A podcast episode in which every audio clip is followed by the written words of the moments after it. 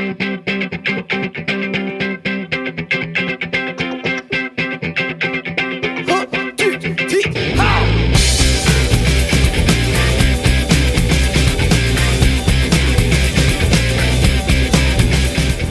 Hello，大家好，欢迎收听《大内密谈》，我是香蕉。大家好，我是方家和。哎，方老师，你这个死鬼，你舍得来大内了是吧？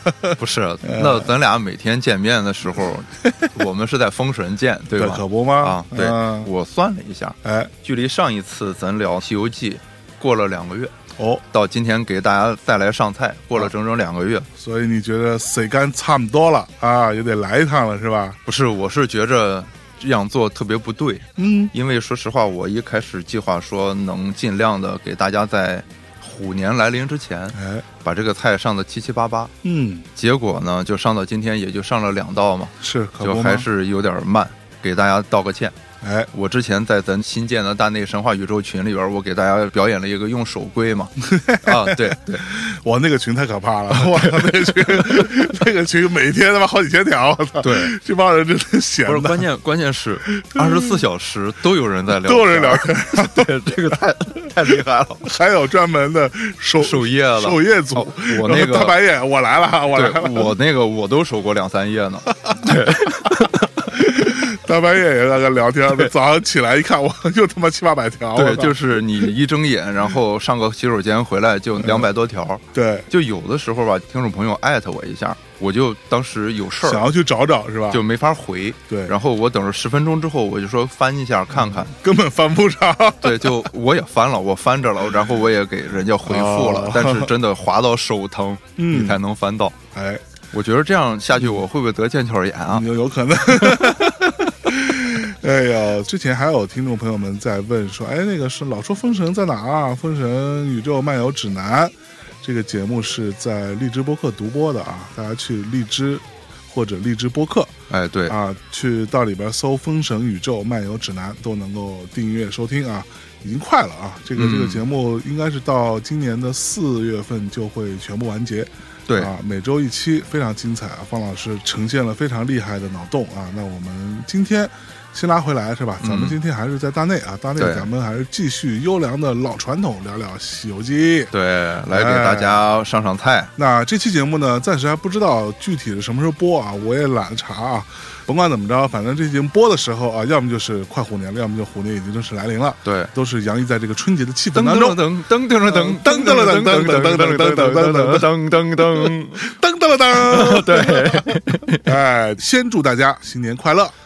大家新年快乐，虎年大吉。哎，对，壬寅年大吉大利，可不嘛？那咱们西游是吧，在虎年这样的一个档口上，嗯，咱聊点啥呢？我觉着。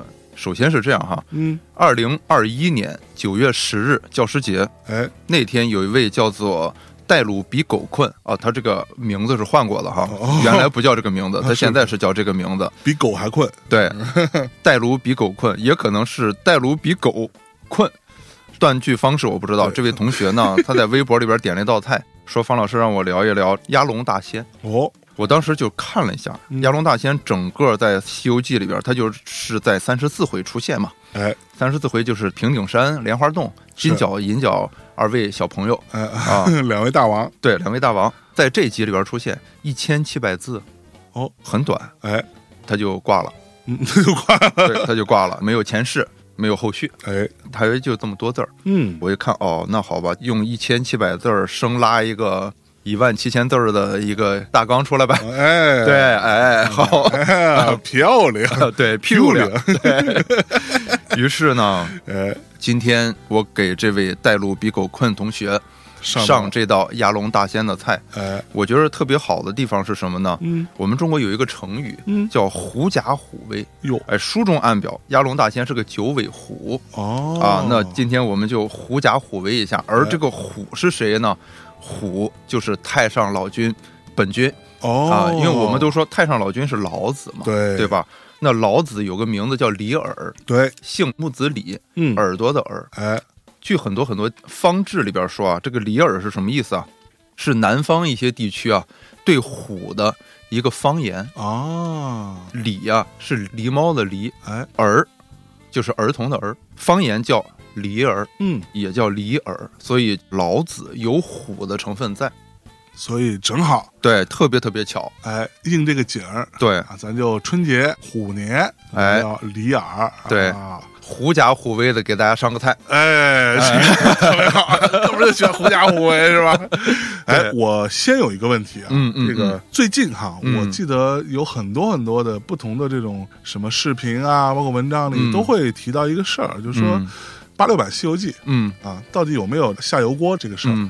嗯，有很多人说啊，这又是一个曼德拉效应，对吧？啊有很多人说啊，这个我小时候真真切切、清清楚楚的记得嗯八六版《西游记》当时是有在这车迟国啊啊、有挖心，有下油锅，对吧？挖心倒是没什么人去争论，啊下油锅这个事儿。啊，嗯。是有这么一个说法的，说这个、我看到那个版本里边有杨丽，是杨丽大仙吧？对，杨丽大仙。啊杨丽大仙啊下了油锅啊原著里边他确实下油锅，对，然后就烤全羊了。呃，也有很多人说啊，其实没有啊，这个嗯我们又去翻查了一下，嗯。也包含甚至当时《西游记》的摄影师嗯，还出来回应说，其实没有拍过，因为当年《西游记》只有这虎砍头的那个嘛，哦，所以是没有下油锅这个事儿的。就是电视剧里是没有的。哦。然后只有老虎砍头，就找了一个黑背的狗，哎然后把那个头叼走了嘛。是哦，所以我怎么记得也有下油锅这个事儿呢？因为我们把书和电视剧特别容易混在一块儿，而且就是播了太多遍了，我觉得。嗯嗯至少我现在你跟我说，我回忆起来，我没记着有下油锅这个桥段。啊下油锅这个桥段是有的，但是在那个在书里电视有剧里有，对电视剧里也有，呃有下油锅在武装观，哦，当时镇元大仙不是把他们都逮了吗？嗯。把这个人参果树给我推倒了，就是这猴儿，啊。把这个猴儿给我扔油锅里炸一炸嘛，啊啊，然后就把孙悟空扔进去了嘛。哎。扔进去之后，结果孙悟空挪移大法，弄了一块石狮子扔进去，把人油锅给砸漏了嘛。哦哦，这个是好像有。在那儿有下油锅这个情节，这个是明明白白拍出来的。车迟国是没有这个的，哦，车迟国我没有见到下油锅的场景。但是我脑子里怎么一直都有一个杨丽大仙那个、嗯。看起来像是一个道士样儿吧，对啊，把上衣还脱了，光着个膀子就往油锅里就去了。是八六版吗？这我就不太清楚，我我真记不得了，这个我只能回去翻八六版的那个啊片子出来但看看。有很多人说翻完之后根本就没有，甭管是所谓的完整版啊，就是嗯可能嗯每一集还稍微长点儿。嗯，但有另外一种说法呢，说这玩意儿呢是在动画片里出现过，说有可能是当时来说的话，可能不太容易过审。哦，现在可不是更不容易过审吗？就那个时候可能不太容易过审哎，倒不是因为下油锅本身那个，因为原著里边描写的杨丽大仙当时下了油锅那个情景，就一开始没事儿嘛，啊，是因为他用一个法术把北海龙王拘过来，哎。然后北海龙王就喷的都是冰什么之类的嘛，冰系魔法师，哎，所以他在油锅里边就凉湿湿哎，泡温泉。是。高兴开心，孙悟空知道他有这么一个法术了，嗯。然后就把龙王拘过来了，说你怎么帮妖怪啊？对，龙王爷肯定怕孙悟空嘛，哎，就走了。是，然后那油锅就变成真油锅了，哦，大哥就 BBQ 了嘛。对，书中说出来之后就已经就炸烂了。哎，对，你就想这个是书里的情节，原著里的情节。这炸一只全羊，当时大家可能就高兴了，就参了，估计也还也还挺好吃，油炸估计也挺好吃，有点腻。有，点腻，对，有点腻。可能得需要挺多配料。洋葱，旁边得摆一堆那个生菜叶子，对，手把肉，包着吃的。就是油炸的手把肉，哎哎哎哎呀，好，那我们先拉回来是吧？嗯嗯。咱们今天聊聊亚龙大仙啊，嗯鸭龙大仙老师，咱打算怎么聊啊？哦，我觉得咱先提几个问题吧。哦，这个问题我是在读的时候就在想的。嗯，首先第一个问题就是说，金银童子啊，金角大王和银角大王，金角大王，银角大王嘛？对他们两个人说是太上老君的两个童子嘛。书里边是这么说，原著老君的原话哈、说是菩萨再三向他求戒，嗯来考验取经队伍的诚心。哎，太上老君就摸不过这个面儿，于是就把金银童子两个就借给菩萨了，哎，然后来了平顶山莲花洞这个地方当妖精嗯啊，是这么说的。嗯哼，那我就在想一个问题：金银童子何德何能，菩萨要借这么两个道童去干这个事儿？哎，他们两个人法术够不够跟孙悟空硬刚的级别嘛？对，就有这么一个问题在。嗯，如果他们两个法术能达到硬刚的级别，那后边金兜山就独角四大王青牛精嗯，为什么又要下山？哎，这就是一个有点矛盾的地方。当然，我们知道，如果就按照原著本身来说的话，原著是一个话本、戏剧等等的一个集合体嘛，嗯，所以说它这些难可能也是集合起来的，哎，这很正常。是那如果我们用一个逻辑分析的方式，因为它是一本完整的连贯的小说嘛，嗯既然有金角大王和银角大王这样一个难了，那为什么又要有青牛精这个难？啊，它会有这么一个问题在。有点道理。哎，那等在这之前，嗯你你你先先给我帮我回忆一下，嗯，这个鸭龙大仙和嗯金角大王、银角大王是同一件事儿吗？同一件事儿，啊，他他鸭龙大仙是金角大王和银角大王的娘，哦，她还是一个姑娘啊，是个女的是个女的啊，老太太。老太太老太太的形象在书里边嗯和电视剧里边都是个老太太的形象。啊，那他们这回都干了些啥呀？金角大王和银角大王他们两个不是逮了唐僧吗？他们是在平顶山对吧？平顶山嘛？平顶山是河南那个平顶山吗？当然不是了，犀牛贺州平对啊，顶山。那那河南为什么有平顶山呢？地名嘛，哦，啊是对吧？嗯地名嘛，你想天山在新疆，嗯，它还真通天啊，那可不吗？对吧嗯？鸭龙大仙书里边说他住在鸭龙山鸭龙洞，哎，是一个九尾狐狸，他有一个法宝叫晃金绳，晃金绳，对，啊这个绳啊，其实就是太上老君的一个腰带，也不叫腰带，它是勒袍服用的。啊，这个勒袍服的带子呢，它有很多种，其实通常道士的围腰的呀是丝绦，嗯它不是绳子。嗯它这个勒袍服的很有可能就是大家看没看过日本有武士切腹的时候要借错，嗯，借错那个人不是用绳子把大袍子给勒起来吗？对，他可能是干这个用的。哦，就我考过一下，可能是干这个事儿用啊的，就类似于日本的借错人。不是他意思是什么呀？就是这个那个这个带儿啊啊，他的意思就是说，有的时候你是大袖子嘛，干活不方便，嗯。你，就把那个袖子缠起来，对，是为了别挡着自己了。哦，别溅一身血，是你借错的时候，你袍子太大，刀还没砍到，先拿袖子抽着人家脸了。对，不礼貌，对，你想那人还疼着呢，就捂着肚子扎不下去的时候，你这一抽他一巴掌，他一想，哦，哥，我我反悔了，我不想死了 我，不想死，你帮我缝上吧是，不是有点有点晚？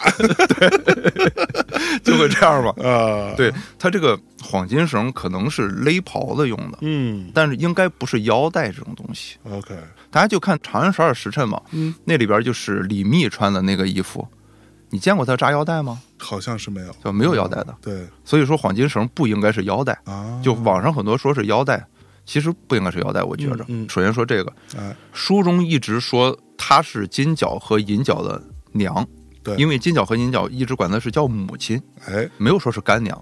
哎，干娘呢是杨洁导演的一个发挥，哦，啊。书里边说的就是亲娘。没说是不是亲娘，啊，反正没说干娘，对，没说是干娘，只是叫母亲，就只是这样。因为他就叫了几次母亲之后，他就死了嘛，嗯，哼他就一千七百字儿，你想就对几行嘛 哎，过去了这个事儿。他们干的事儿很简单，逮了之后，孙悟空就用计骗了他们紫金红葫芦、羊脂玉净瓶这两个法宝嘛。嗯他们看看手里边就只剩芭蕉扇和七星剑，嗯，觉着武器不太够用，可能有点刚不过孙悟空。他们手里也有芭蕉扇？他们手里有芭蕉扇，哦，一会儿我们说说这个事儿。哦。啊然后呢，他们就觉得有点刚不过孙悟空，嗯。就想起了亚龙大仙这儿还有根黄金绳，我娘那儿有一黄金绳，对，无视一切法术都能给你捆住了，哎，就封印你可以。是。于是就派他的两个小手下小喽啰去找这个亚龙大仙，哦。要这个黄金绳，顺便把亚龙大仙接到他们莲花洞一块儿共享唐僧肉。啊，啊。于是这不就去了吗？是，孙悟空在路上把这两个小喽啰给打死了，哎，巴山虎、倚海龙。哦，啊，这是书中说他们俩的名儿。两名儿啊，大家就别让我再上巴山虎、倚海龙的菜了啊！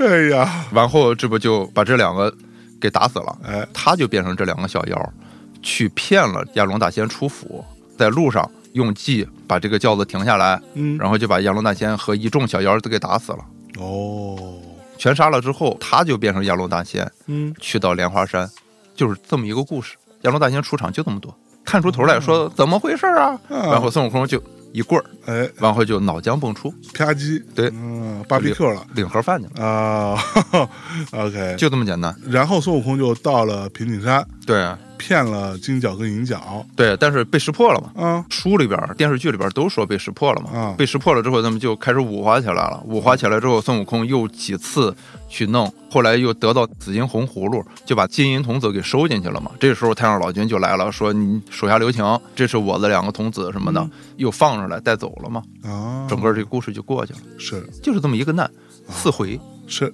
我当时读的时候，我就在想啊，嗯，首先第一个问题就刚才我们说的这个金银童子何德何能？他们有多大的法术，嗯，能跟孙悟空正面硬刚？菩萨要再三的去找太上老君借。看起来反正最终的结果好像也没起到就是多大作用。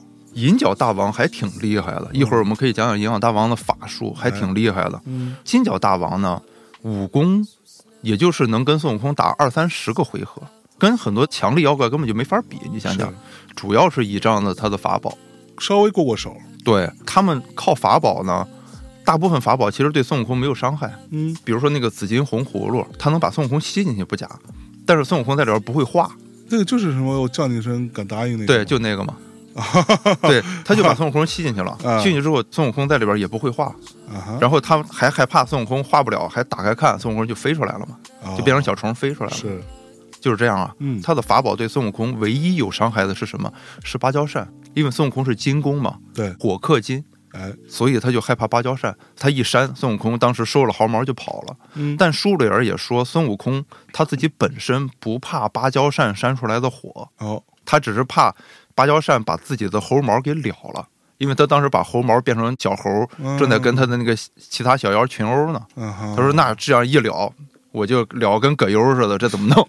主要是不美观，对，主要是不美观 美观，所以收了毫毛跑了嘛。啊这个书里边说的。，OK，然后我就说第二个问题哈，刚才说了第一个问题是菩萨找老君借的，嗯，老君一开始刚见着孙悟空是怎么说的？是说这两个童子啊是偷了法宝下界的，嗯，这就有问题了。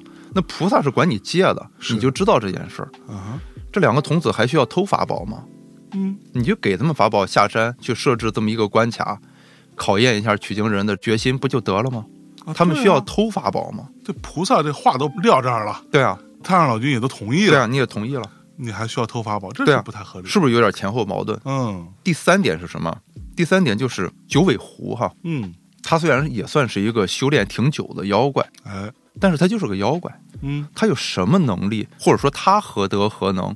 太上老君的两个童子会认他当母亲，哎，还真就是你想，有一天，比尔盖茨和巴菲特来找你了，嗯，说 认我当爹，对，说象征，我觉得达内太牛逼了，我给你磕一个，认你当爹吧。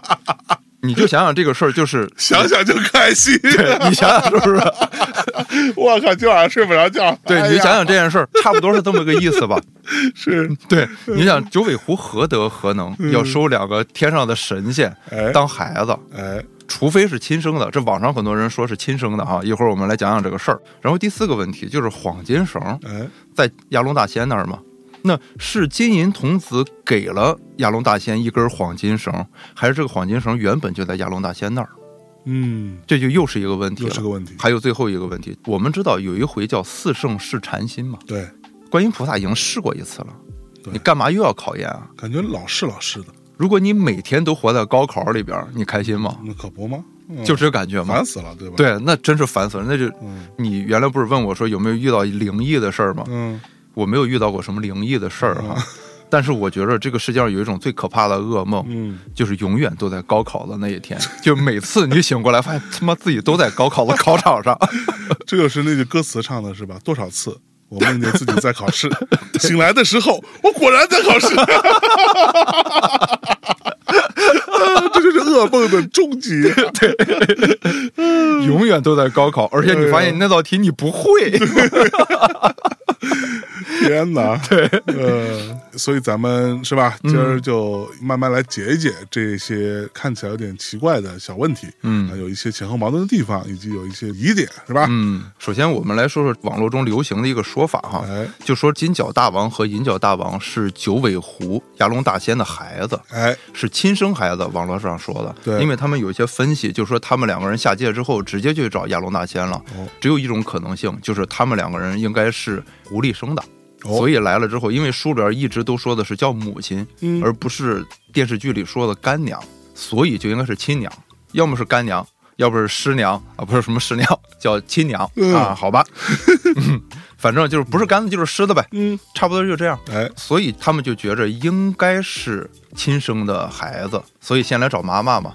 所以这个说法呢，基本上还能一定程度上解决了你刚刚说那个问题。对，鸭龙大仙这九尾狐凭啥当天上俩神仙的妈，嗯，对吧？然后就有人把脑洞开得更猛了嘛，嗯，说鸭龙大仙是九尾狐得到的，是太上老君的宠物，哦，然后太上老君跟他私生了这么金角和银角，这网上真有这个。我的天，我当时看了之后，我当时觉得，嗯，太上老君提前完成了我们的三孩任务。那可说呢，那是三孩儿，对吧？你想，那个红孩儿哎是太上老君和铁扇公主公主的私生子，金角和银角是太上老君和亚龙大仙的私生子。妈呀，太上老君成天有没有点正事儿？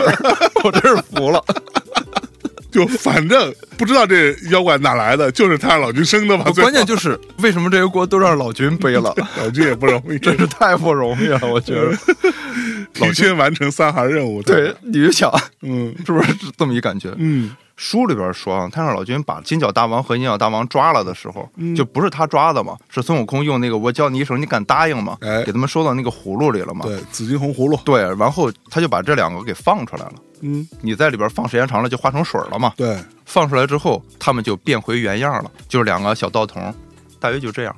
我们都知道这个妖怪现形啊，都是要先现出原形，对啊。再变回人的样什么之类的。所以，如果他是亚龙纳仙九尾狐的孩子，那应该先变狐狸，对，对吧应该先变狐狸吧？两只小狐狸，对啊，毛茸茸的，对，就算是他跟太上老君的混血，混血，那也应哈该夫不辣的，对，是不是也应该有一半是这个 是人，对对对一半是狐，看起来就至少是漩涡鸣人那样吧，对对对吧？就脸上有三条杠嘛，对吧？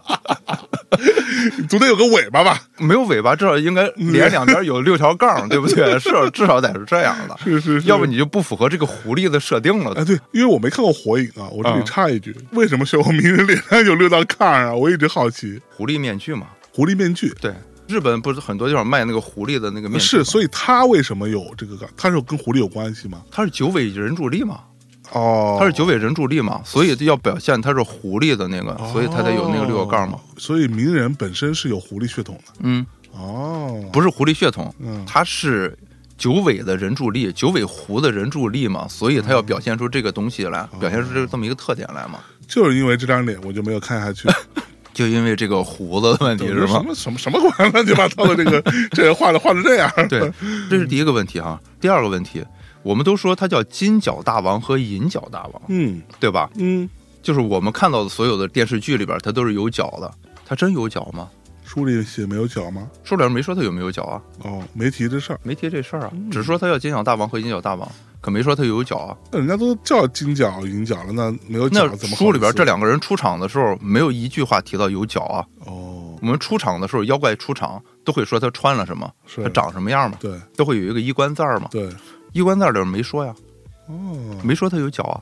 哎，对，狐狸而且狐狸长有角吗？没有脚狐狸背上长脚的，在《山海经》中叫城隍，哦，城之寿两千岁。火城隍不是狐狸，但是哎这就是另一个问题了。对我们等着以后要有空讲《山海经》的时候，我们再说哈。是所以金角大王和银角大王，他就没有任何一个狐狸的特点。嗯那除非只有一个解释，按照网上的这个说法，太上老君基因太牛逼，没有别的可解释了。这俩孩子长得完全不像妈，对，完全长得跟爸的德行。对这个太牛逼了。嗯，所以说，我觉着这个 竟无从反驳，你看，这个有点不好说。嗯而且我们所有的人的认识里边，你觉着金角和银角他们变成金银两个童子之后，嗯他们应该是帮太上老君干嘛的？不是帮他扇扇炉子、看看丹药什么干这事儿的吗？不是，哎，这个人就很逗了吧？啊就是太上老君说这两个童子啊是帮他看金炉和银炉的。哦啊，金炉和银炉，我们都会觉得哦是两个单炉，不是吗？但是书里边明确的说过，太上老君的炼丹炉叫八卦炉，哦，这就有一个问题了哈。太上老君要那么多炉子炼丹干嘛？人家炼不同的丹药用不同的炉子，人厨师长讲究是吧？对啊，厨师长是吧？就是不能串味儿，对吧？后 厨 这得是吧？啊，这个炼菲力丹呃，啊，对，这个就只能炼那个肥肠丹，对吧？对，不能串味这边这个是鳕鱼丹啊，对，那个是五花丹。哎哎那他得多少炉子？那可说呢，都老君了，还差了几个炉子吗？其实我查过哈，嗯这个金炉是什么东西哈？啊，汉代刘歆写的这个《西京杂记》里边就说了，赵飞燕为皇后的时候啊，她的家属弟弟啊、妹妹啊什么这些人，皇帝都送了他们一个东西，叫五层金箔香炉。哦，五层金箔香炉，其实就是太上老君所说的金炉和银炉。所以金炉是什么？金炉是对香炉比较文艺的一个说法，啊，它是一个这样的意思。那银炉呢？银炉也是，就是用白银做的香炉。因为中国比较早的那些香炉，其实都是博山炉嘛。嗯这个大家去各种博物馆里边应该都能看得到。嗯这种博山炉啊是什么样啊？它像一个豆，简单来说像一个高脚的水果盘那样的感觉，嗯然后上面有个盖儿。嗯这个盖儿呢，通常都是一个荷花的花骨朵的那个时候的那样一个形。嗯古人呢，通常把它雕刻成那种山的样子。这个山呢，层层叠叠的，里边还会有一些小动物啊，嗯或者云彩的纹理啊，还有仙人啊什么之类的。，OK，说雕的这个山啊，叫做博山，是嗯传说中海上的一个仙山，啊，所以叫博山炉。是，它不是会熏香的时候，香料冒出来的烟就缠绕着这个炉子嘛，嗯，就更像仙山。啊，汉代就有这种炉子，是，对，太子宫里边就放这个东西的，嗯，所以它就是用来熏香，或者用来宗教仪式，或者用来祭祀。所以一个是用纯金打造的，对，一个是用纯纯银打造。的。对，所以说这个炉子应该是干这个用的。那我的问题又来了，嗯嗯那这个熏香的炉子还用看吗？这个炉子要看啊，难道不应该是那个炼丹炉子才用看吗？这个炉子不是要看，是要捧着呀。啊，捧着，对啊，香啊，你是觉得我们现在就是插上那个香，然后就不管了，该干什么干什么去了。吗？人家以前拿这个香炉是干什么的呀？嗯就你想吧，香炉第一是祭祀，嗯太上老君我们在《封神》里边讲过，他是个什么人？嗯，他还需要祭祀吗？祭祀自己有意思吗？是啊，祭祀谁去？对啊，就是他需要祭祀自己吗？你想这个事儿有点没羞没臊，要么就是祭祀别人。元始天尊是他同事，也没啥可祭祀的。就你就想吧，你出去之后嗯，给你的同事烧个香，你同事怎么想？我出门给谭老师我说哎祭祀一下你，你想他怎么想，就疯了，对？吧？这就是第二个问题。嗯，所以说，太上老君肯定不用祭祀，对不对？第二是进行宗教活动，哎，他进行什么宗教活动？对不对？他作为三清之一，嗯，他要进行什么宗教活动？对吧宗？教活动这个事儿都是为了他，对吧？宗教活动都是为了他，嗯就是大家弄这么一套之后，是为了他来，嗯对对吧？对，现在他弄这么一套，他等谁来啊？图啥？所以只有第三个功能，嗯就是熏香，比如说熏熏衣服，或者房间有味儿什么的，熏熏这个，哦，单纯为了这个生活环境的改善，就是非常精致，啊精致 boy 啊精致 boy 要香喷喷的呢，啊啊，是不是啊？猪猪男孩，要这个。哎，只有这一种解释，也就是说，金银两个童子嗯就是帮他来干这事儿的给他熏熏衣服，嗯或者说熏熏卧室，别有那个奇怪的味道，也就干这个了。这就是金银童子有可能干的工作，只是有可能啊。那我还是那个问题，嗯那炼丹炉不用看吗？炼丹炉要看啊，他有嗯专门看的人啊。不是这俩金银童子啊？孙悟空就是在这一关之后，平顶山这一关过了之后，下一个地方是乌鸡国，啊就那个皇上泡水里三年那个。是是，然后乌鸡国里边，孙悟空当时为了救这个皇上，不就上天宫去找太上老君要一颗九转大还丹吗？嗯，当时太上老君正跟一帮道童在那看着八卦炉山火呢。哦，太上老君不是只有两个童子，还有别人还有别人，啊，而且书里边说过，在平顶山之前这一关是奎木狼嘛，就啊黄袍怪嘛。黄袍怪，黄袍怪回到天上之后，玉帝就惩罚他，让他去帮太上老君看炼丹炉去了。哦，不止一个人看啊，有的是是人看啊。所以至少奎木狼也看了，对啊，嗯，OK，所以说这两个童子，我觉得不应该是看丹炉的，那就是看香炉的，有可能是看香炉的但是这就有第二个问题在了。第二个问题是什么呢？就是说太上老君是神仙，嗯对吧？我们都知道这个神仙降临的时候，很多书里边都描写异香扑鼻、天女散花什么的，嗯，就尤其越大的神仙就越这样嘛，自带香味儿。也就是说，所有的神仙都是香妃，哎呀，他不需要这个东西，啊也是，对啊，他有神仙至少有法术，我能控制你大脑吧？对对吧？我让你控制感觉到大脑之后对我能刺激你的这个大脑的区域，让你感觉我喷香喷香的，行不行吧？对，而且很有层次感，对有前调，有前调中调啊对，有尾调的，而且持久的，哎呦，对吧？我这个神仙这点法术还是有的吧？对对对，我不需要真的去熏香小啊，case 对他来说，对吧？我熏这个香陶冶这个情操干嘛呢？对啊，那这到底是干嘛？就你要知道，古人这个熏香啊，嗯要么就是祭祀神灵，嗯，太上老君没有祭祀这个事儿嘛。对，第二就是保健疗病，就嗯通过闻这种气味来保健、来调养身体等等的。嗯，太上老君可能会得病吗？对，他不太可能会得病，对不对？当然得病，这不能随随便便就再造一个烽火宇宙，对啊。不就完了吗？第三是香化环境，嗯，天上我觉得不用香化环境吧。嗯是，第四就是熏香衣物消遣，嗯他每天不用干这个事儿，是，对吧？所以说，金银童子如果是帮他看香炉的，就没什么用嘛。对看丹炉有的是人，不需要金银童子。对，所以金银童子会是什么样呢？那我给做一个设定哈，嗯我觉得金银童子根本就不是太上老君的童子，哦是太上老君下来之后，为了把这两个人带回去，才这么跟孙悟空说的。哦，他们两个人原来就是下界的妖怪，只不过是受到天庭招安的下界的妖怪。嗯于是太上老君要把这两个人收回到天庭去用，所以他才跟孙悟空编了这个谎。嗯这也能解释一件事，就是太上老君一开始说是金银童子偷了他的法宝，下界为妖的，后边又说是菩萨再三求他借这两个童子，嗯。他的话前后有矛盾，嗯，只有一种可能，我觉着这两个人原本不在天庭的边，太上老君现在要把这两个人带回去，不能让孙悟空打死，是为了保他俩。是为了保他俩。哎呦，我觉得只有这一种可能。嗯，那所以嗯。你认为，嗯，金角银角这俩被太上老君保下来的，对啊。那你有什么证据？首先我们来看看，嗯。就这两个人的法力哈，哎。银角大王法力体现的比较多，哎，金角出手少一点儿。是，但是你就看银角的法力是什么样，我们就说哈，不一定说大哥一定比二弟强，嗯，但是应该也不会差太远，对，对吧？应该是旗鼓相当那种感觉的是，啊！你不可能就靠年龄得到所有的尊重嘛？我觉着就在妖怪的世界里边，是不是应该是按那个六边形来算这个问题的，对吧？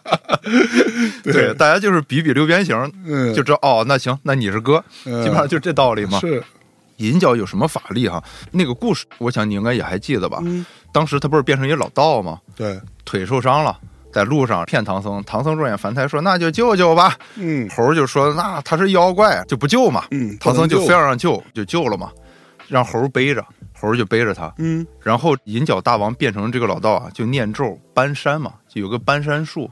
是，首先搬来了须弥山，哎压在猴儿的身上，对，猴就觉得很沉，但是还能走。嗯他看哟，一个山压不住你安呢，嗯然后又搬峨眉山过来，哎就压在猴身上，猴还继续走，但是已经有点吃力了。是，于是他又搬来泰山，嗯三座山一块儿就把猴压在那儿了，哎，猴就挣脱不出来了。没错，书里边说的是什么？书里边说就是压住了之后，那不有十八位护教伽蓝、自制公桃什么之类的吗？就看见孙悟空压在这儿了，那唐僧他们就给逮走了嘛，嗯然后就把土地叫出来。是这些山神土地来了之后，才把这些山挪开，哎。孙悟空才出来了。是，哎是有这一段，哎，我们就讲讲这个问题哈，嗯，就是这里边出现两个问题。第一个问题，大家都还记着孙悟空被压五指山的时候，当时他是要自己挣扎着爬出来的，要把山顶开的，嗯。那是如来的法力啊，对，把他给压在这儿了。是，如来是靠贴了一个六字真言的贴子，对，才把他完全焊死在这个地方嘛，是，对吧？就等于说找了一个电焊工过来，就是蓝翔的嘛，对，技术好，给你焊一圈儿，是。孙悟空出不来了，死死的，一压六百多年。嗯。那银角连贴儿都没用，孙悟空就压那儿了。虽然也不会死，是，但是也出不来啊。对，就困住了嘛，对，就困住了。嗯，那银角的法力达到什么程度了？至少不比如来差，你是不是会有这种错觉感？对？，或者说甚至比如来还略胜一筹，对吧？他都不用封印的那些结界，他连结印都不用，对，就跟火影忍者前期还要结印，嗯银角直接就是后期不结印，嗯直接就能干这事儿，是，是不是有点猛？嗯，然后第二哈，须弥山是什么？须弥山是佛教中所说的宇宙中心。哦，须弥山的山腰住的谁啊？嗯，住着四大天王。哎，须弥山的山顶住的是第十天。火啊，对，你就想想，银角大王第一个搬来了须弥山，嗯整个把佛教的小区全搬来了。嗯，就四大天王拿着琵琶什么的，就站在孙悟空身上，你就想那感觉嘛。是，上面还有什么地势天什么一帮神仙，嗯，银角能干这事儿，他能把人家小区直接搬过来，对，这个是不是有点厉害？也没有引起什么纷争，是吧？对啊，峨眉山是什么？嗯，峨眉山下有什么？白素贞没 那是青城山。青城山，那是啊青城山。峨眉山是什么？是赵公明的道场。哦，对对对对对对，现在住的谁？嗯峨眉山普贤菩萨。普贤菩萨的道场，对对吧对对对对，这个是不是有点牛逼？他那个六牙白象，嗯，当时给孙悟空整的也够呛啊。狮驼岭那个，对啊，嗯，他又把这山搬来了，就等于说搬来这山之后，普贤菩萨和六牙白象也站在孙悟空身上。这时候孙悟空身上已经站了四大天王加六牙白象和普贤菩萨了，还有地势天，还有地势天。地势天不是一个人啊，是一啊群地一群势天。对，一群地势天，嗯，孙悟空他可不是起不来吗？是，对，然后还有泰山，哎呦，黄飞虎老师的那个领东岳大帝，对，东岳大然后帝，还有一票像什么石敢当什么的，对，全跟那儿呢，对，碧霞元君，嗯就是泰山娘娘嘛，碧霞元君什么都在这儿，然后就把佛教跟道教的几个名山嗯，全搬来了，这帮神仙都站在孙悟空身上。就孙悟空才多大面积，你想想，他就是个猴儿，一米是三，嗯他铺开了能有多大？可不吗？都站在他身上。哦，银角有什么法力能把这个事儿办到这个程度对吧？这么牛逼，是不是有点厉害？这个嗯哎，刚刚说的须弥山，须弥山是不是灵山啊？不是灵山是灵鹫山，燃灯道人的那个。哦，就是佛祖讲经的一个常去的道场是灵鹫山。哦，啊，须弥山啊是佛经中所说的宇宙的中心，嗯，是两个地方。这个地方可以给大家稍微普及一下啊，哎，就是须弥山作为宇宙中心，四周围绕着是四大部洲。哦，什么犀牛贺州、南对。部州，这些州都在须弥山周围，对，然后须弥山很高，据说。两重天那么高。两重天，，对，两重天那么高。刚才我们说了，四大天王住在半山腰嘛，嗯。他们就分别向东南西北四个方向看着。啊，来守护这四大部洲。须弥山顶上就是忍力天嘛，嗯，忍力天上住着地势天嘛，是，地势天就是一帮天神，简单来说就是《天龙八部》里边所说的天众，嗯，也就是婆罗门教那些神在佛教中的一个显现的样子，是，大约是这样。嗯，你就按照这两个刚才我说的问题，咱来逻辑推演一下，银角大王他都已经到这样了，嗯，金角还不得更猛？对。就，这俩人都能反西天了，感觉。是，是不是有点有点厉害？嗯，对，但是《西游记》里边就说这两个人至少智商就一般，经常就他两东西都被孙悟空骗走了，对，差不多也就那样。然后金角呢，我们刚才说了银角的法术，对，金角主要说的是他的见识问题。嗯嗯，你想啊，金角在原著里边是这么说的，让他去巡山，让银角说最近孙悟空他们要来，你去巡巡山，嗯找着这帮人，说我原来在天界的时候听说啊，金蝉子托生成了唐三藏，哎然后吃他一块肉能长生不老。是，差不多就这个意思。说你去巡巡山，银角呢，当时就说那也不认识啊。嗯金角说那没事，我这有照片儿，师徒四人照片全都有，嗯，连马的照片五个人嗯全都有，嗯，我给你照片儿。就长这样，对，就长这样。金角的照片儿从哪来的？哎，你想青牛精，他也是太上老君的人嘛？对，青牛精下界的时候，他为什么不带照片儿啊？嗯对吧？这不是有问题啊？金角和银角，如果他们是下界的话，嗯，为什么他们要带照片儿呢？怕认错，是。这是有点说不通。精准打击的，而且刚才我也说了，金角和银角他们带下来的法宝，假设是五个哈，嗯，一个是紫金红葫芦，对，这个确确实实能封印孙悟空，是，但是无法毁掉孙悟空。对，也就是说，金角明确的时候没抓到孙悟空，唐僧不敢动，嗯，因为怕孙悟空闹事儿，怕一直这样闹下去无穷无尽的烦恼。对，但是就有一个问题，你把唐僧吃了之后，你就长生不老了，就你不死了你，还怕啥？你就不用怕孙悟空了。就是啊，对你耗子能把他耗死啊，对所以说就这个上说不通。嗯，第二个问题是什么？第二个问题就是他带的这些法宝啊都可以封印孙悟空，大部分就是杨枝玉玉净瓶和紫金红葫芦道理是一样的，对，就用法都差不多嘛，嗯但是无法真正的消灭孙悟空，嗯，这就很奇怪了。你嗯带两个东西只能困住他，它的意义是什么呢？对，他带了四件法宝，再加上一个黄金绳这些东西。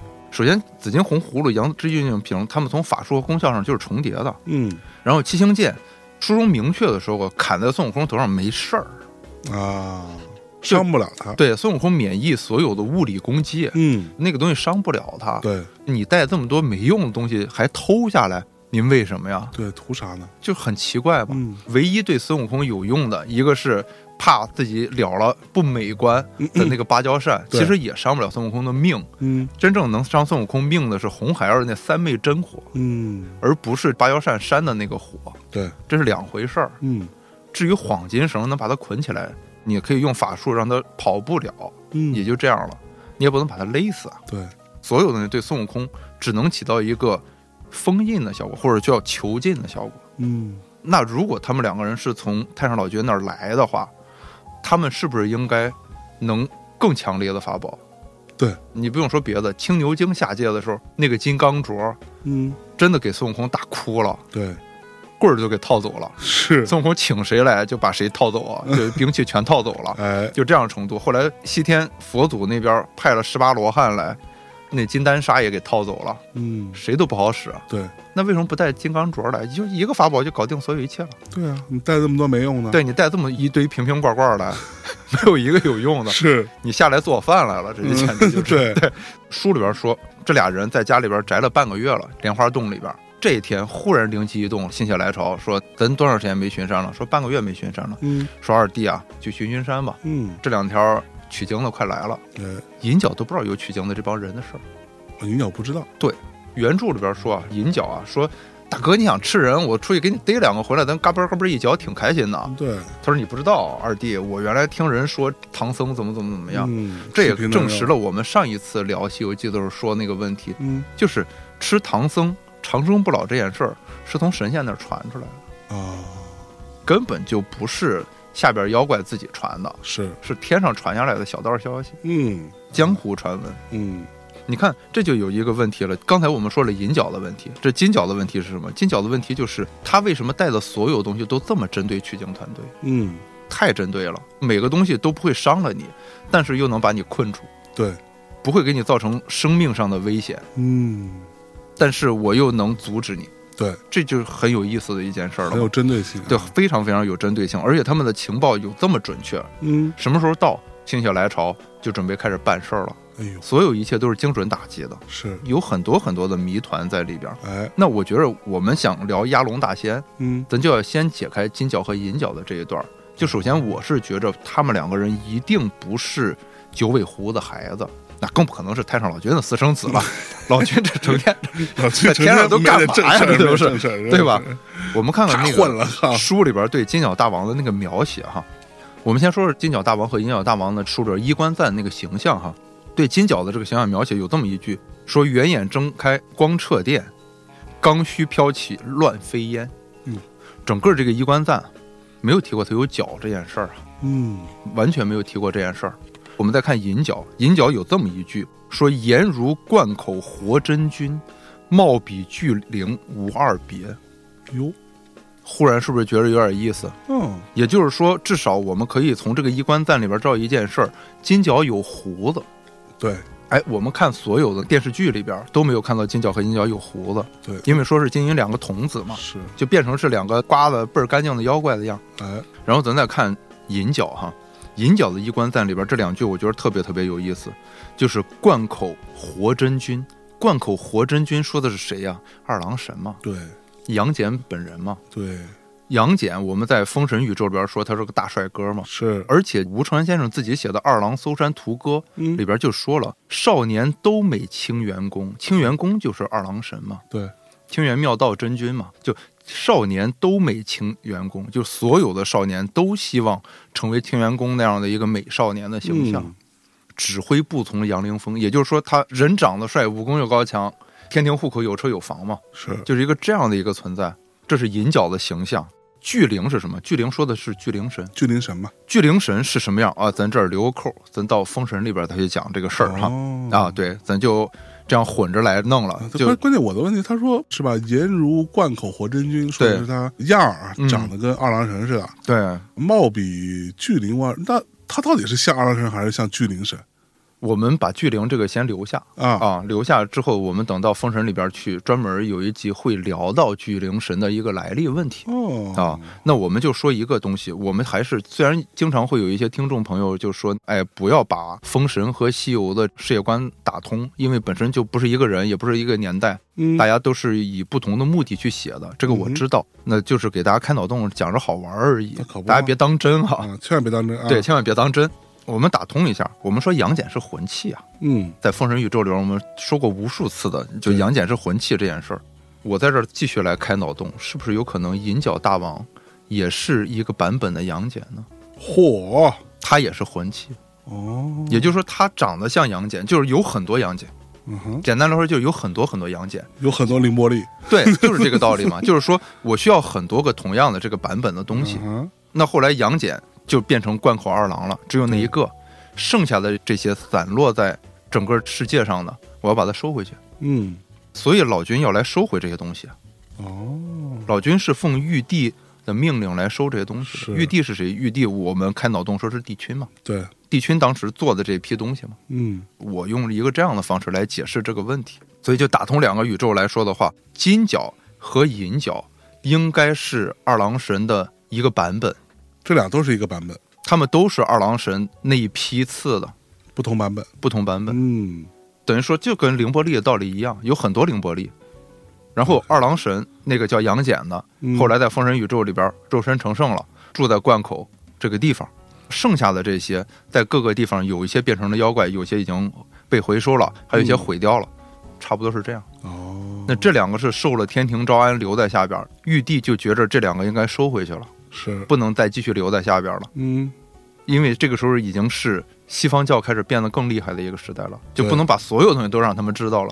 让太上老君把它给收回。太上老君经常帮玉帝干这种下凡来收各种各样东西的事儿。嚯，我们当时在《封神宇宙》里边讲赵公明的时候，不也聊过这个问题吗？嗯赵公明当时他不是一个金乌嘛，我们给他的设定是，然后他不就封神上天了吗？那剩下的你不是当时问一个问题，就是被大羿射下来的其他的那些太阳有没有被回收吗？嗯我当时不也说过吗？就是太上老君是下凡来找张天师，让他去青城山捉拿那些鬼王嘛。对，那些鬼王不就是金乌变成的吗？就也被回收了，是，就这意思的。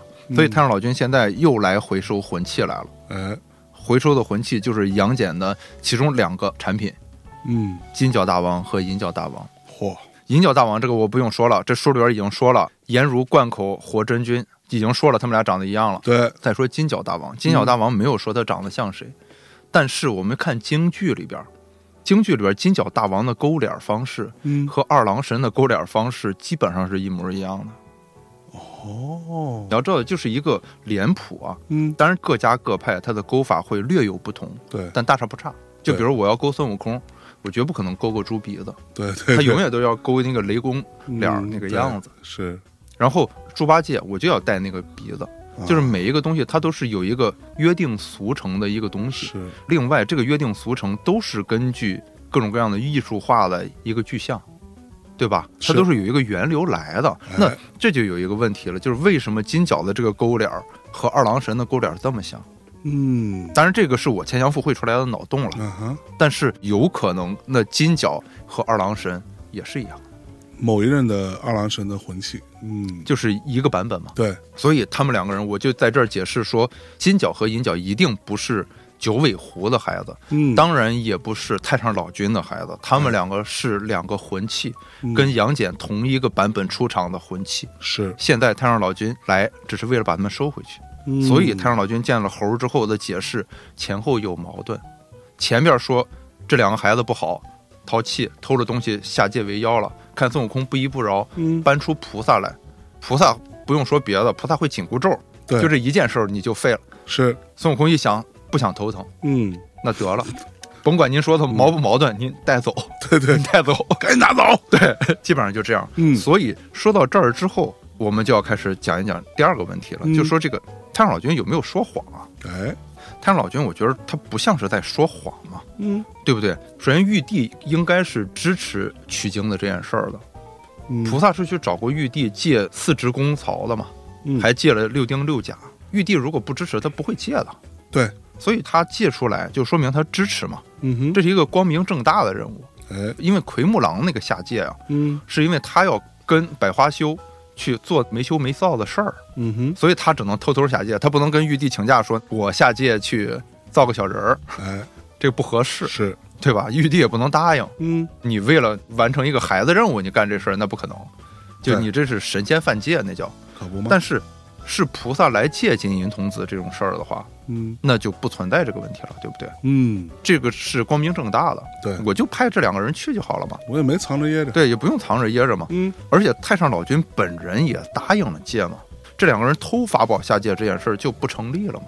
嗯，我就觉着，哎，平顶山这一关就让人有点浮想联翩了。哎就当然这是我的过度解读来说这些事儿了哈。嗯嗯刚才我不是说就是这两个可能原本就在下界的妖怪，嗯，但是他们应该是受了天庭的招安了。对，那玉帝当然也知道这两个人是杨戬的一个版本，嗯。不能一直留在下边，总要找一个时机回收。那这个时候正好是一个好时机，嗯。于是他就派了一个天使，带着太上老君那儿的这几个法宝下去，说：“哦，那我把这些法宝给你，颁一个圣旨嘛，嗯。就敕令这两个人在平顶山，这两个人原本就在平顶山当妖怪呢，说那你们两个人帮我们完成这么一个任务，关卡任务。”完成这个关卡任务之后，你们就能上天，啊，然后给你们一正果。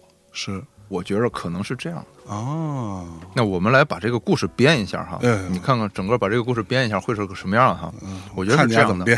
就是金角和银角他们两个人哎原本就叫金角大王和银角大王，不是金银童子，哦，他们两个人本来就是两个妖怪，是不是？就住在犀牛贺州平顶山莲花洞，哦，但是下界为妖的两个妖怪。哎但是呢，他们算是受了上天招安的那种妖怪，哦，也就是说，平时虽然也逮个人什么的，嗯干点这样的事儿，但这种事儿对天庭来说不算大事儿。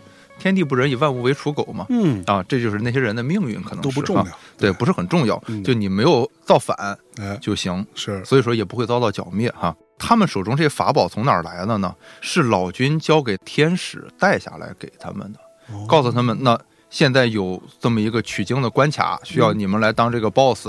你们把这个 boss 当好了之后呢，我们就给你授权，于是你就可以到天界去，成为有正式授权的神仙啊啊。大入了编制了，入编制啊是为这个事儿。是那哥俩一想还挺好，嗯，那就这么办吧。对，于是就在这个地方就贼着等唐僧呢，所以他们才能算到那个时间，半个月都没巡山了。忽然这天唐僧他们师徒四个来了，嗯，出去要巡山，就这原因。哎，这是第一点。第二点呢，当时玉皇大帝的使者那肯定是不能让他把唐三藏给杀了的，嗯，就千叮咛万嘱咐说你不能伤他们性命，是。所以给的法宝啊都是对孙悟空他们无效的，就不会伤命的那种法宝，也就只能逮了，也就干这事儿用的。嗯但是呢，金角有一次上天去述职的时候，就是你要知道什么龙王爷啊、什么阎王啊，很多受了招安的妖怪啊，他们经常要上天去述职，哎，就说啊，我这一年的表现，等于说是年终总结嘛，年终总结啊，每每年都要干这个事儿。嗯，有一年上天呢，他就听见有人说唐僧肉啊，吃了之后能长生不老，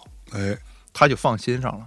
你要知道，上天庭之后有正果，那就是可以吃蟠桃嘛，对，也就这嘛。是，你能吃蟠桃了之后，那你就可以维持更长的生命，对，但是你要受管束，嗯，对吧？天庭肯定是有很多条条框框嘛。它不光要管束，而且它效果还是没有唐僧肉好，对是吧？对，然后你你就想吧，不需要每什么三千年、六千年对再吃一次，对啊，所以他就想，我是不是可以通过这么一个办法，吃了唐僧肉，我就既能达到正果的目的，嗯，我又不用受这些管。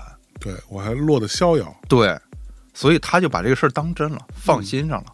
下来之后，他就一直等着，哎，这个时候这个任务也来了，于是就说，哎，那好，那我要不就捡个漏吧，啊，佯装不知，我把这事儿办了，哦所以就有这么一个东西。而来传旨的这个人是谁？嗯，来传旨的这这个人是我们今天要讲的压龙大仙。哦，我管压龙大仙叫什么呀？叫来自星星的你，哎呦喂，嗯 是不是带着一股酸腐的味道？是 酸腐？你这还俗气呢？刚才我们已经说了，金角和银角不是太上老君身边的人，也不是压龙大仙的亲生孩子，嗯这是我们刚才论证过的。如果大家能接受我说这个设定，那我们先来填一个《封神宇宙漫游指南》第三十一集讲苏护的时候的一个坑。哎呦，苏护那一集的时候，我们说过，苏护应该有一个族人是跟着截教通天教主修炼的一个二代弟子，哎，甚至跟石矶娘娘应该是闺蜜。是当时我说错了，我说她是个女性，后来我又查了很多书，发现是个男性嘛。这个问题我在正伦那集的时候也跟大家做过道歉了，对，更正过，对，更正过这件事儿。那苏护的这个族人是个什么人呢？嗯他出现在万仙阵里边，哦，他跟通天教主一块儿共赴了万仙阵，死在万仙阵，哦，应该就是死在广成子或者赤精子的手里的。因为当时是广成子、赤精子，还有道恒天尊和玉鼎真人，他们手里不是都有诛仙剑阵留下那四把剑之一吗？对，他拿这四把剑进去大杀四方，哎，杀的就是通天教主二十八位门徒。这二十八位门徒后来被封二十八宿，哦，二十八星宿里边，其中有一位叫新月狐哎，啊，心脏的心，月亮的月，狐狸的狐。嗯哼，新月狐书中暗表他的名字叫苏元，哦，姓苏，叫元。也姓苏，对嗯。我，所以就开了一个脑洞，把他俩连在一块儿。哎，原因有两个，嗯。第一个原因就是也姓苏。嗯。啊，苏护是有苏氏，那他这个人也姓苏，嗯，至少他们有这样一个姓上的连接，对，至少算是本家吧，嗯，对吧？然后，第二，他是新月狐，嗯。狐本身是有苏的图腾，啊，狐狸，对所以通过这两点，我们是不是可以把它给做一个比较不那么牵强的连接在一起？嗯。那作为以狐狸为图腾的一个家族，他去了截教，在那儿修炼，修炼成了之后，跟着师傅一块儿共赴了万仙阵，嗯。结果死在阵中，嗯，被封为二十八宿之一，东方苍龙七宿第五宿新月湖。哦，有点道理，对、嗯这个地方，我觉得可以做一个这样的连接，嗯因为书里边啊，对这个苏元有一点形象上的描写的，说面如赤枣，络腮胡。比如说他是个男的，这已经说的很清楚了。可不吗？对，然后样是不是有点像关二爷？关二爷是五缕长髯，他是络腮啊胡，络腮哦，不一样，他是络腮胡，就是那种马克思。是你是是。你就想，他就是一个喝醉了的马克思，啊酒精过敏的马克思。啊，得了，差不多是那样。赤枣啊，对，然后撒豆成兵盖世无，哎呦，差不多这个说的是苏元的形象，只有这么两句话，就把苏元这个形象给交代出来了。这就是我开脑洞说的苏护的那个族人啊，叫苏元的这个人。这个叫苏元的新月湖呢，到了西游的时候，于是就变成了下界传旨的那一位。他下界就是给金角和银角这两个妖怪来传旨，说玉帝有这么一个关卡，嗯让你们做西游平顶山这一关的 BOSS，你们做好了就能上天。这是法宝，哦给你们四件儿，是这四件法宝你们拿着。孙悟空来了之后，你们用这四件法宝对付，要不然你们可能打不太过他。嗯但是黄金绳我自己留着，嗯为什么呢？万一你们起了歹心，黄金绳我就能给你们逮了。嗯虽然书里边也说金角和银角他们会用那个黄金绳解开的那个法术，他们会用，嗯但是星月狐他作为上天的使者，他应该更能驾驭黄金绳。嗯所以说我教给你的法术，只是孙悟空逮了你们的话，你们能解开，啊，但是我的法术就能让你们一定解不开。哎，大约是这样，嗯这是我开的脑洞编的这么一个故事。所以新月湖变成了亚龙大仙，哦，然后来到这个地方，给他们传了旨。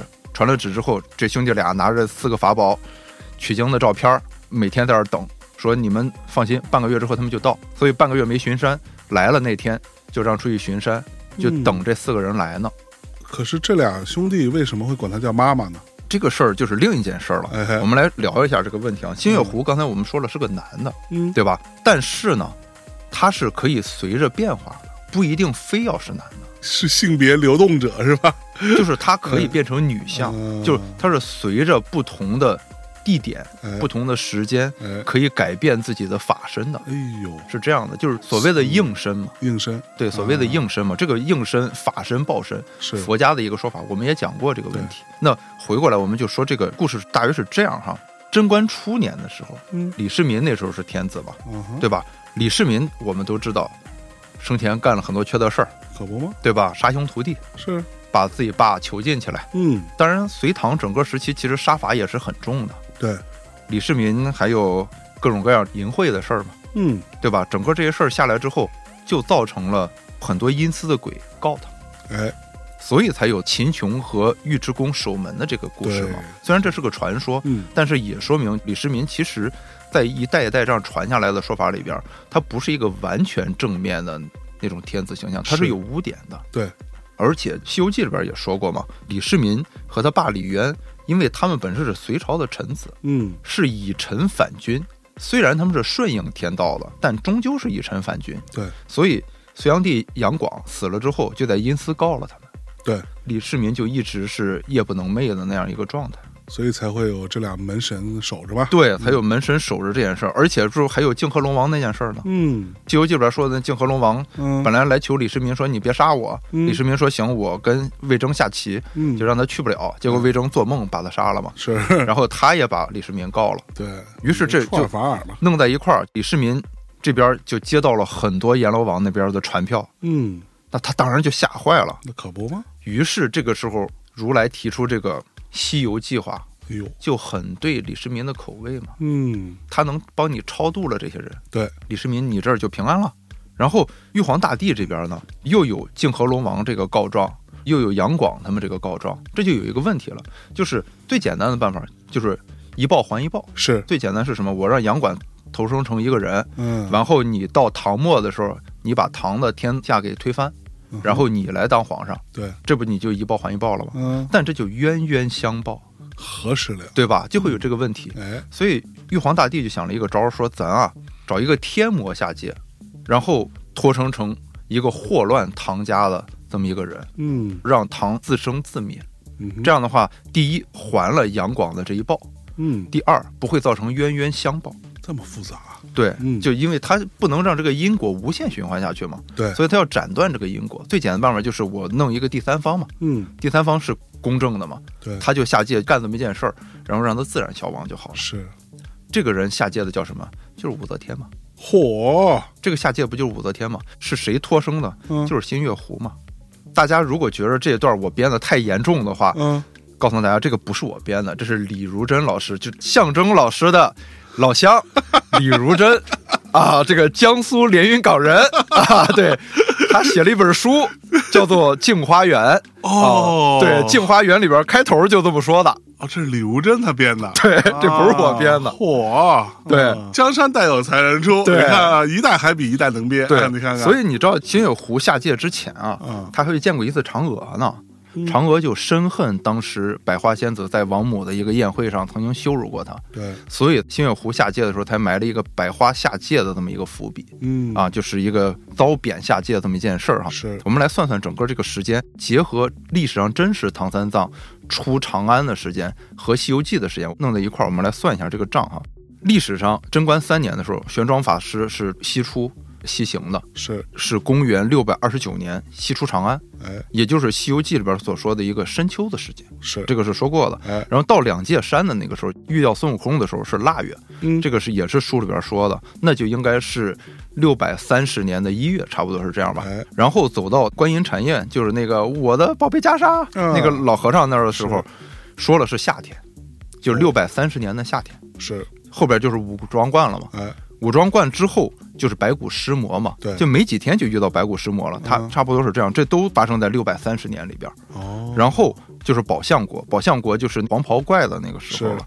黄袍怪里边就说了，说是六月，哦，孙悟空当时已经走了嘛，嗯，就因为白骨尸魔的这件事儿，他不就走了嘛？对被唐僧给气走了。气走了之后，他路过东海的时候，书里边说这时候是六月。嗯，《诗经》里边说七月流火，七月流火的意思，也就是说天气开始转凉了。哎，也就是说，唐僧到达宝象国的时候是六百三十年的秋天，就到了宝象国，其实才走了也就不到一年，对，不到一年的时间，差不多一年吧，对，就在宝象国整个经历完了，到平顶山，下一关就是平顶山，也就是金角和银角他们这一关，对，顶多顶多也就是六百三十一年，啊，，对吧？一年多点儿，因为书里边其实也是指出来过的，说差不多是三春时节。三春时节是什么？那不就是春天的时候？对因为最多就是三月，对孟春嘛，是，孟春也就是春天最后那个时候嘛，嗯，差不多是这样。那再往后是什么？在平顶山这个时候过了平顶山这一难，下边就是乌鸡国那一难，嗯乌鸡国那一难就应该是六百三十一年的秋天了，嗯，差不多也就是这样嘛。整个说完了，我们来看一看武则天，就历史上真实的武则天，她生在什么时候？生在公元六百二十四年，哦，也在这一段时间里边。嗯到了公元六百三十八年的时候，她就十四岁，嗯入宫做了才人，啊，大约是这样。那六百三十一年的时候发生了什么事儿？在整个西游的世界里边，就是亚龙大仙被孙悟空一棍儿打死了。嗯哼，打死之后，他就去那儿托生成武则天。虽然他这时候已经生了，你要知道妲己老师也是原来就有的，对，是九尾狐去了之后占了他的壳，哦，他们家祖传的。是。都有这都会这事，都会这就人本事。就人本来小姑娘挺好的，对。你夸哎给人把人身体占了，对，臭不要脸，进去之后，你看妲己祸乱了整个商的天下。哎，就霍霍成那样，虽然就是我觉得不是他霍霍的哈，对。反正九尾狐的妲己嗯，把纣王都霍霍成那样了。武则天对唐霍霍的跟妲己有什么区别吗？也是，都是他们老苏家。对对都是。都是他们家干的，各位朋友，这个嗯跟跟你们没有关系啊。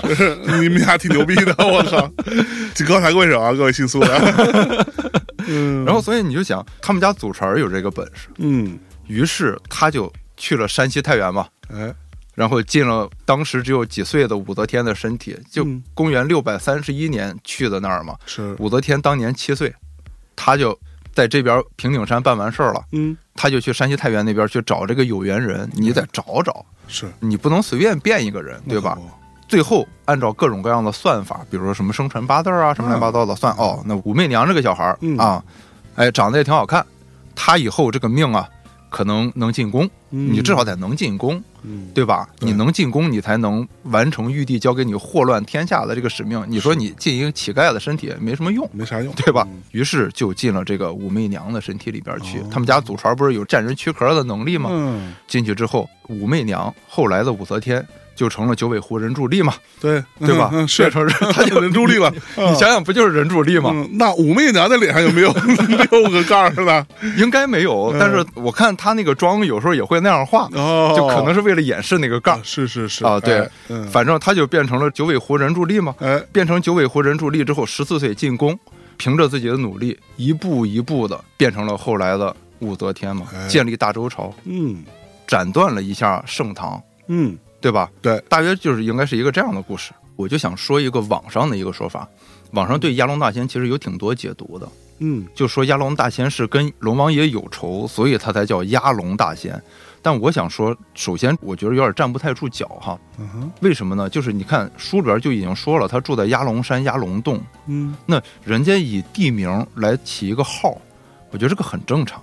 对，就比如说这个地方叫盘丝洞，所以我叫盘丝大仙，对吧？是是因为这样一个原因呢。所以我觉得压龙大仙这个名字和龙王爷没有什么关系哈。他不是真的会压龙，对，他不是真的会压龙哈。嗯第二，压龙大仙按照九尾狐这样一个概念来说的话，九尾狐其实是修炼了蛮久的一个狐狸，嗯他不可能连孙悟空的一棍儿都承受不了，对啊，他至少能挡挡吧，就打两下。嗯哼，你看，就是整个所有孙悟空遇到各种各样的妖精，基本上都能跟他稍微挡两下。压龙大仙一下都没挡，直接就领盒饭了。对，我就觉着只有两种解释，第一种解释就是他法力一点都不高强，特别特别弱鸡。但如果你要说这么弱鸡的一个角色，嗯他写出来干嘛呢？对你写的没有什么意义，黄金绳直接就在金角和银角手里就得了嘛，对，对不对？你没有必要非要再去找一个狐狸什么的，我觉得这个气氛就有点多余了。它应该有些作用在才对。嗯那在我的设定里边，也就是说它有作用，它的作用首先是保管黄金绳，因为是防止金角和银角暴走。嗯比如说他们俩暴走了之后，真的要吃唐僧了怎么办？哦，如果你真的要吃唐僧了，那我至少用黄金绳可以把你俩逮了，捆住，对，能捆住，嗯能封印住，嗯能把西游团队给救下来。哎，这是第一个，所以他法力一定要强过金角银角才行啊，嗯对吧？第二是什么呢？第二就是他卖了破绽，也就是孙悟空打死的不一定是真实的那个压龙大仙，哦，所以我才说压龙大仙很有可能就是天上的新月狐。那平顶山这边事儿快办完了，他就该走了，嗯，因为他还有事儿呢，玉帝让他下界来霍霍唐朝呢。他有这个事儿呢，所以他得赶快去找那个有缘人进人躯壳呢。嗯你想，他走了去那边，武媚娘都七岁了，是你再往后可能都不太好进了。你抓紧时间，对，你得抓紧时间。所以就是他到这儿，孙悟空要打他，一看任务完成了，卖一破绽，然后自己拖成一个九尾狐的那么一个样子，就留在这儿一个尸体，嗯，他就撤了，哦，去山西太原了。是，对我觉得可能是一个这样的一个关系。嗯我们就看有很多很多新月湖的雕塑，比如说最典型的一个新月湖的雕塑，应该是平遥双林寺里边那个。是有雕塑的，有雕塑的。嗯。我们不是看黑神话那个悟空的那个黑神话西游的那个，嗯，那里边不就是有亢金龙的雕塑吗？对，他用的都是双林寺的那些雕塑的原型，就直接建模建出来的，哦一模一样，细节非常非常到位。是，那回过来说，双林寺里边金月湖的雕塑是一个喝醉了那种感觉红色的一个男子，怒发冲冠的样子，旁边有个小狐狸蹲在旁边。哦，啊，是真有的，大家很容易就能查得到。但是到了唐代，有一张画是仿南北朝张僧繇的一张画，叫《五星二十八宿神行图》。嗯，这里边那个星月湖啊，是戴了一个像螃蟹那样感觉的一个帽子，身上有一点鳞片感的一个女相的男的，OK，就是长得很漂亮的一个男的那个那感觉是少年感的。是新月湖是什么呢？新月湖其实就是新秀。哦，新秀应该你听过周云鹏歌吧？嗯就是人生不相见，动如身与商。杜甫三章嗯，第一句不就是这个吗？对，这个身与商，商其实就是所说的新月湖里边的商星，伤心，商星，嗯商朝的商。嗯，之所以叫商星，就是因为商人崇拜这颗星，哦，所以它才叫商嘛。嗯，商人是这样，他们是观测黄昏的时候，东方有一颗星升起，嗯这颗星就是商星，我们管它叫新宿。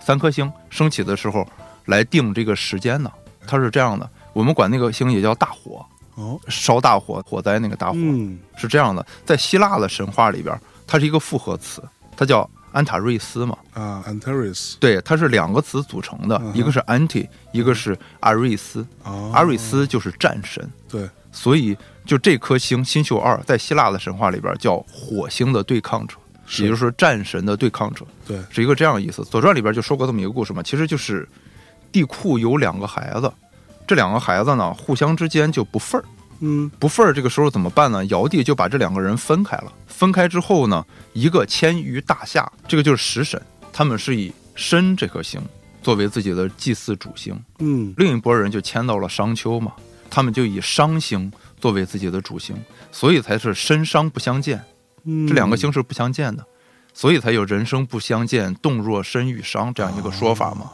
因为这两个星总是交替出现的，对，白天不懂夜的黑嘛，对，差不多是这样一个意思嘛。等于说是尧帝把他们分开了，这里边最亮的那个就是新宿二。嗯，我们回过来说，在《镜花缘》里边就说过一个故事，第一回里边其实就说了，是女魁星北斗垂景象。魁星我们知道，魁星是什么呀？嗯，魁星就是奎木狼。对，我们《西游记》里所说那个黄袍怪，嗯他是个男子，是，但是呢，因为他是神道，所以他是可男可女。嗯哼他一会儿可以是男的，一会儿可以是女的，哎，要看时间、地点、人物的不同，导演的需要，是，差不多是一个这样的意思。嗯，所以说新月湖，我们说了他是个男的，到这个时候他就化身成一个女相，来到人间。来到人间之后，首先第一件事儿到新牛贺州，扳指扳指教这些法宝，说嗯你们把这个关卡给我设好，对，然后他在这儿留下，负责监视这个关卡。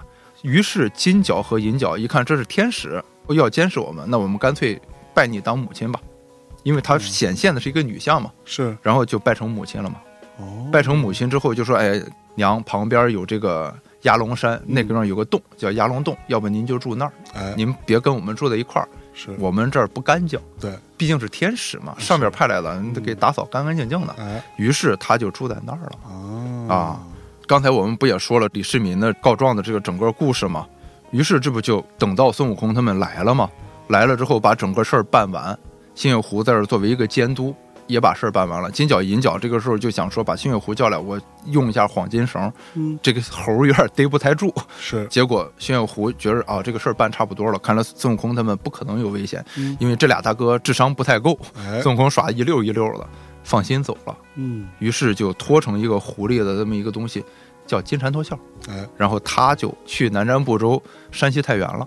哦，金角和银角在这儿，等到太上老君来了，顺利的被回收到天庭，一收，一收嗯，就结束了。哦，那至于就武则天和镜花缘的这个故事，嗯咱在这儿就不多啰嗦了，那个故事就有点太长了哈。是，我们回过来就说这个幌金绳啊，嗯，确实是老君交给新月湖的。哦老，君教的不仅仅是黄金绳嘛，我们刚才提出的那几个问题里边就有这个问题嘛。嗯，老君是教了他五件法宝，对，有四件是完全不会伤到孙悟空他们这一行人的。嗯，这些法宝就交给了金角和银角两个妖怪，对，让他们来阻止孙悟空。要不是以他们本身的法力，还不能完全跟孙悟空硬刚嘛。嗯。黄金绳老君就把一个别人无法破解的法术交给新月狐，嗯。因为新月狐毕竟是在编内的，对，所以说他不可能是造反或者怎么样的，不会太过分。就不会太过分。也就是说，你用这个捆仙绳，一可以自保，哎，二如果真的金角和银角起了歹心，你能控制得住他们。哎，所以星月湖作为监督在这儿，而且金角和银角就拜他当干娘嘛。嗯，等着事儿办完了，他化名，因为他住的鸭龙山，所以他就叫鸭龙大仙，是，字号鸭龙大仙。嗯，那现在事儿办完了，就走了，哎然后去开启镜花园的故事。哎呦，就脱身成武则天了。，对，至于说菩萨为什么要四圣试禅心之后还要考验取经的团队，原因很简单，因为在白骨尸魔的时候，孙悟空被气跑了。对，简单来说，就是到了奎木狼那关的最后，西游团队才又重新集结。嗯，那是不是又要考验一次，看他们是不是决心坚定？你刚刚哦，拆了一次火嘛，那你现在我是不是应该再考验考验你？你别再拆火，就团队之间起过内讧起过内讧。啊，现在看似和好了，对但是对，但是各怀鬼胎嘛，哦我还得再试试。最后一次试就是真假美猴王那个时候了。哎，所以说，整个这个故事来说的话，菩萨在这个平顶山试一次，我觉得没有问题。这嗯没有任何阴谋，不是太上老君的阴谋，哎，不是天庭的阴谋。菩萨是要试一下，嗯，而且太上老君也没有说要怎么怎么样，玉帝那边也没有说要怎么怎么样。既然已经支持了，大家光明正大的就就干吧，支持嗯就得了。嗯，所以鸭龙大仙这盘菜，带卤比狗困同学，我给您上了啊！嚯，这盘菜这背后这故事还是挺厉害，我觉得。没有想到亚龙大仙这么一小角色，竟然啊，之后他还变成了武则天。哎呀，那肯定得来点有趣的嘛，我觉着。嗯，反正玉帝也借着取经这个机会，把李世民给惩罚了嘛，哎也还了杨广的这个报，哎，也没有造成冤冤相报，嗯。而且还顺便帮助西天这边把这个取经的事儿给办了，嗯，不是大家都皆大欢喜吗？而且还收回了金角和银角两个魂器，哎，开不开心？嗯，，对，哎，刚开头咱说要填一封神的坑，嗯。是什么坑来着？啊，我今天想给大家再填一个坑，嗯刚才这填了的是第一个苏护的坑嘛，咱嗯再填一个坑，就是申公豹老师的坑。哦，在讲申公豹老师那集的时候啊，其实我们埋过一个伏笔。申公豹当时不是被封神了吗？嗯，封完神之后成为东海分水将军，对，他的坐骑，我们说跑了，哎，我们当时留了这么一个扣。现在是虎年，嗯，我觉得咱这个节目啊，前面讲狐狸，现在讲老虎，狐假虎威啊。哎申公豹老师骑的一定是老虎，虽然在万仙镇的时候他已经是坐了一个八虎车了。嗯，但是在殷郊殷红的时候，他至少还是骑老虎的，就不是坐虎车的。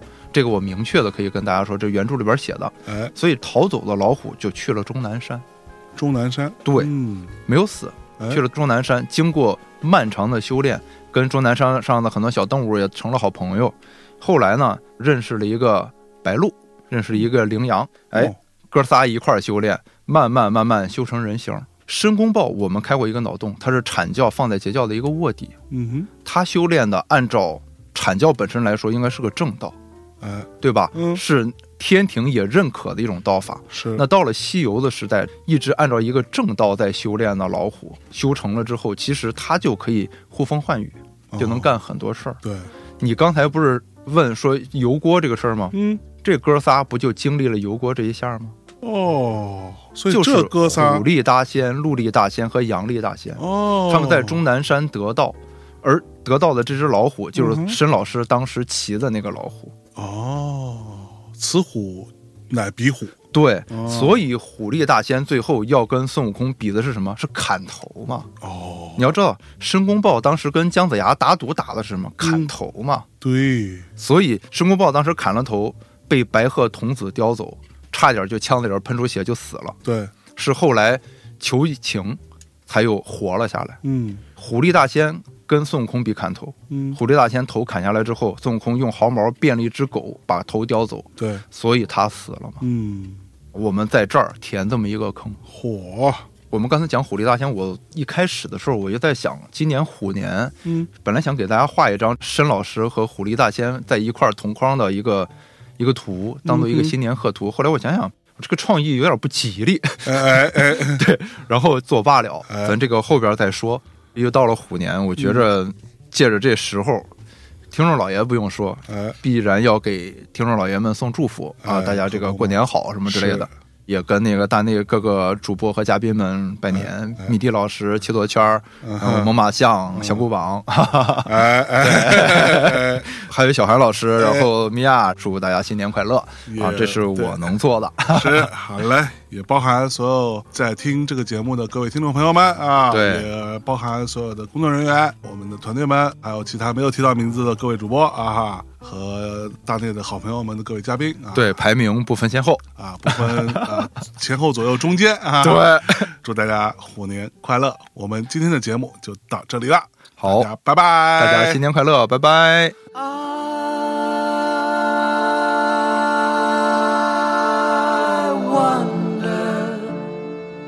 what I will do, what I will say when I see you again.